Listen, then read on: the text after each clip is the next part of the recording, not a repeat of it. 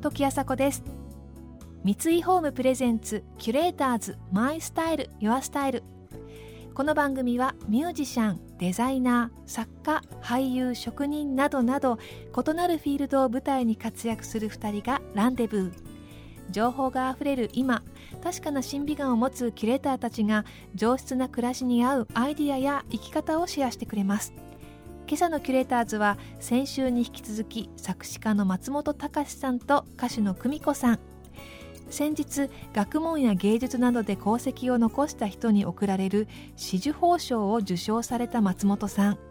そんな松本さんと現在久美子 with 風待ちレビューとして一緒に活動されているのが歌手の久美子さんです。9月にリリースされたお二人のニューアルバムには今の J-POP シーンを代表する気鋭のアーティストたちが参加。見事なコラボレーションを実現させました。今朝はその参加アーティストたちとのケミストリーについてそしてお二人が今だからこそ作り上げたかった音楽についてお聞きしていきます。三井ホームプレゼンツキュレーターズマイスタイル。ユアスタイルこの番組はオーダーメイドの喜び三井ホームの提供でお送りします。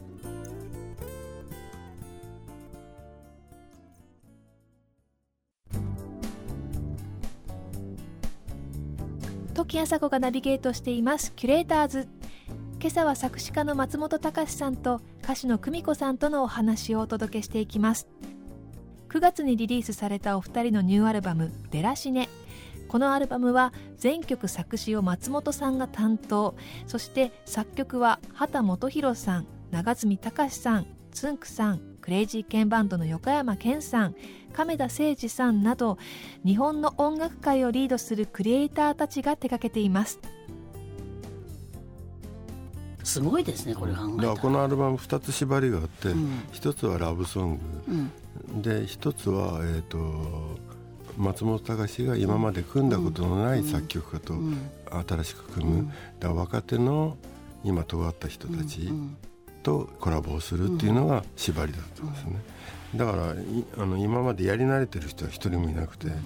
全員なんかまあみんなそれぞれはあの付き合いがあるんですけど、うん、で初めて組む作詞作曲で、うん、私一つこう聞きたかったことがあって、松本さんが例えば詩をまず書いちゃう場合ってあるじゃないですか、うんうん、自分の中で、その時にこういうメロディーがつくといいなと思うことあります？あ大体。ある、うん、あ本当？あるしほぼそういうメロディーがついてくる。え、うん、嘘？本当、え？え今回も？まあ、例えば「しだれ桜」とかって亀田誠治さんが書いてくださったんだけど、うん、私は結構びっくりしたんです。あの詩から最初が拝見してて、うん、それから亀田さんが曲をつけてくださった時に。うん。おおこういうふうになったんだと。それでまたアレンジでまた変わっていくっていうこう次々に感覚変化するんだけど、松本さん「しだれ桜」書いた時どんなふうにまあ、客観的に、まあ、これってこんな曲だろうなって思ってたのと亀田さんの曲との違いっていうかあるいは同じだったのかどうでした？この曲一つとっても。まあ、しだれ桜、うん、オノマトペじゃないですか「うんはい、桜クラクラ」っていう、はいうんうん、なんかそれがねハッピーエンドの時からそういう言葉の遊びでやってるんで、だからこういうのは一番細野さんがうまいんだけど、うんうん、だから縛りなければ細野さんに行くんだけど、うんうん。まあ亀田さんもベースだし。あそうか。なるほど。似てるかなみたいな感じ。でこの曲聴いた時、うん、あこんなふうになったなって納得な感じです意外でした？ちょっとハッピーエンドっぽく。あやっぱそうですよね。来たよなってだからあのだから合ってるね。合ってますね、うん、確かにそうですね。大体、僕が読むと読み通りになるへえ、うん、七尾食べたさんの不協和音とかはどうですか？うんなんか七尾さんは、うん、えっ、ー、と結構なんか2曲か3曲ぐらい僕の歌、カバーして歌ってくれてて、歌の前の知ってるから、うん。こういう感じだろうなと思う。思う。うん。すごいな、そうなんだ。ということは大体自分が詩を書いてるとこんなふうになるであろうみたいなことは予想がこう広がって、大体その中に入ってくるという読めないのは曲先の方が読めないね。そうですね。曲線で、うん、でも今回もなんか曲線いくつかありますけど、うん、まあ見事に横山健さんがすごいですねこれ。一番読めなかったね。この「フローズン大霧」やたら評判がいい曲なんですけど、うん、シングルカットの噂が出てますけど、こん。なに評判良くて、これが曲線だったってことで意外だと思われる方も結構多いかもしれないですね。ああ、うん、なんかぴったしであまりにちょっとカントリーロックだったねで 久美子とどういう設定なんだろうと思いながら詩書いてたらすごいノリノリになっちゃってあっという間にできてでなんか久美子の自助伝みたいになってそうそうなんか用途なんとかとかね。なんか。久美子自助自助伝みたいな歌できちゃったなと思って。よく考えると自分の自分のことにも当てはまるし、うん、あ僕と久美子さんは似てんのかなとか、まあ、松本さんが実はお酒飲めないだけで。酒飲めないだけで、ね、私が酒飲め飲みすぎちゃったみたいなことだけで。しゃしゃくり泣きの2番聞いてても、うん、あ俺のことかないやあのね詩の中には松本さんは悪いけどたくさんいらっしゃいますよ。うん、私いつもあこれ松本さんだなって思う、まあ、それが男の人であっても女の人であっても、うん、結構肌触りであ松本さんな感じだなってやっぱり思ってしまいますからね。きっとあのそれが皆さんこう好きできっと松本さんの詩を愛してる方たくさんいらっしゃるんだと思いますよね。キュレーターズ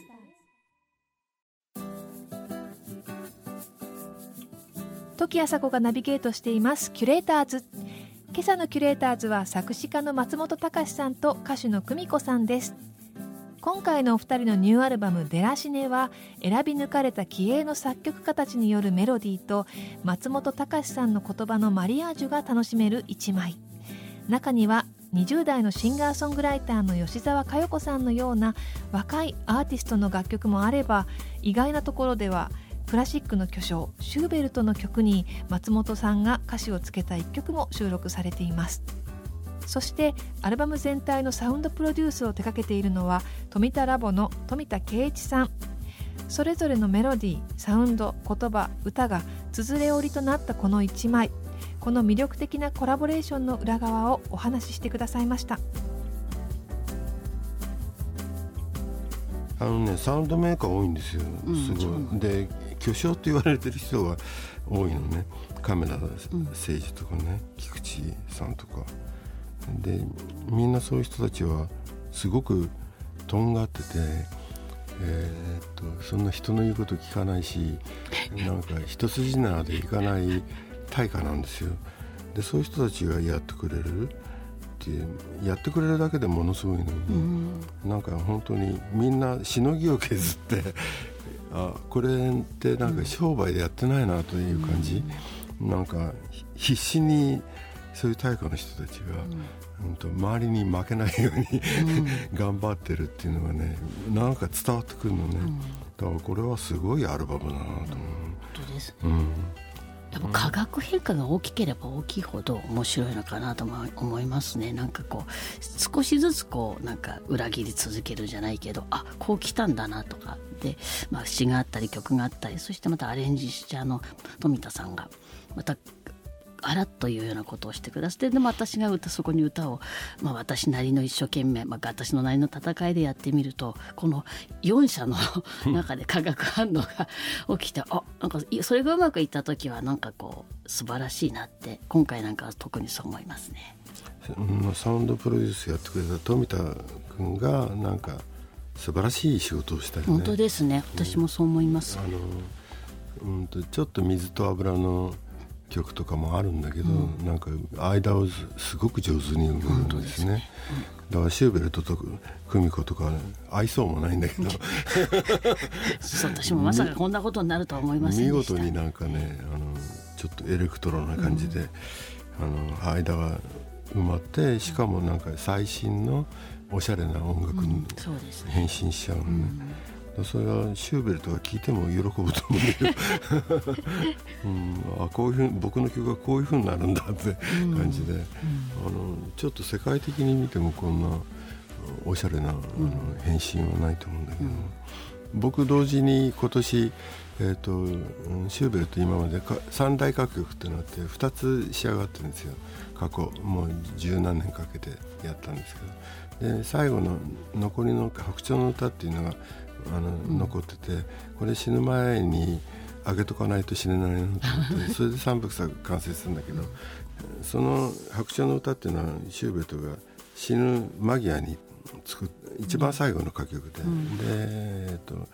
本当にできたのはだから死んだ後にできたんですけど、うん、でその中に「セレナーデ」って入ってて、うん、おおそらくシューベルトの中で一番有名な曲,、曲だと思うね。野原よりも魔王よりも有名な曲が「あのセレナーデ」でそれに詞つけるっていうのはちょっと荷が重くて面白くて。でなんとか上手についたんで久美子さんにまず歌ってもらおうって言って、うん、で歌うとポピュラーなのねちゃんとね。ね、ね。うん、だいい曲っていうのは別にジャンル超えるんですよね、うん、うん、やっぱシューベルトってあの本当に不遇な人だったんだけども、で不遇なまんま31ぐらいで亡くなってるんですけど、だ青年期でなんだろう本当に純粋であのいつも振られてばっかりの歌が多い中で、セレナーデだけ求愛の歌なんですね、珍しく。だからあのどういう心境の変化があって、それ作ったんだろうとか思いながらね、うん。まあラブソングですから、この中入っても違和感ないかなっていう感じで。キュレーターズ。時朝子がナビゲートしてきました三井ホームプレゼンツキュレーターズ。マイスタイルユアスタイル今朝のキュレーターズは作詞家の松本隆さんと歌手の久美子さんとのお話をお届けしました、えー、こういう曲が来るだろうなと読めるというふうに松本隆さんおっしゃっていましたけれども、